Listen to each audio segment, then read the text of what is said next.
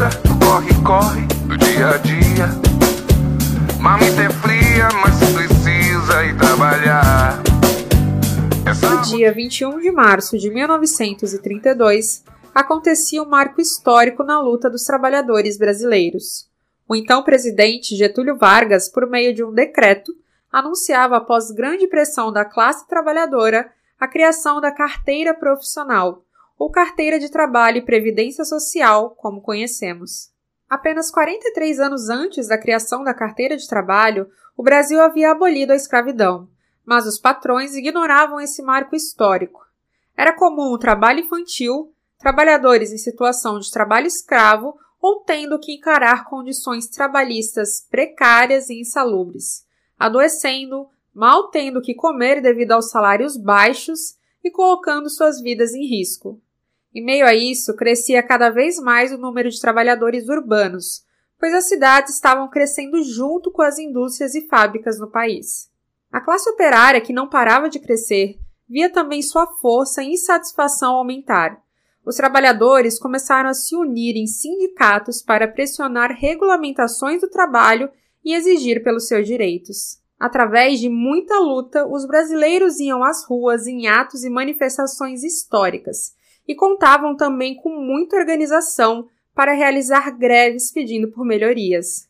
O então presidente Vargas, para acalmar os ânimos, criou o Ministério do Trabalho e a Carteira do Trabalho, que veio a se tornar obrigatória dois anos depois, em 1934. Os trabalhadores passaram a ter então um documento que registrava o seu histórico profissional, incluindo informações como salário, tempo de serviço, férias, entre outras.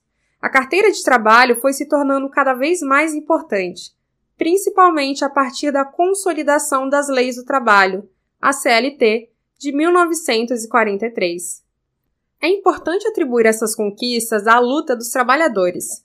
Afinal, nenhum dos nossos direitos nos foram concedidos por bondade.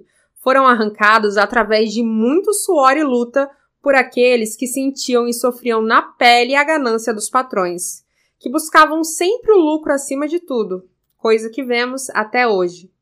Em 2023, não para de surgir denúncias e resgate de trabalhadores em situação de trabalho escravo, como das vinícolas no sul do país e produtores de café em Minas. A carteira de trabalho permite também que as autoridades fiscalizem o cumprimento das leis trabalhistas pelas empresas, evitando assim a exploração e o abuso. Não à toa, vemos desde o governo Temer um desmonte dos direitos trabalhistas onde de forma enganosa tentam oferecer aos trabalhadores postos informais e sem vínculo empregatício, com uma falsa ideia de liberdade. Quando o que vemos é o oposto disso. Alguns dos principais direitos estabelecidos pela CLT são as férias remuneradas, fiscalização de jornada de trabalho, o seguro-desemprego, o 13º salário, o FGTS, intervalos de descansos, horas extras adicionais noturnos, vale transporte, licença maternidade e paternidade, aviso prévio, entre outros. É importante nos lembrarmos sempre e conhecer a história do que é nosso por direito, para assim garantirmos um presente e futuro onde os trabalhadores continuem protagonista da própria história e nunca se esqueça de onde viemos, da luta. MTST, a luta é para valer.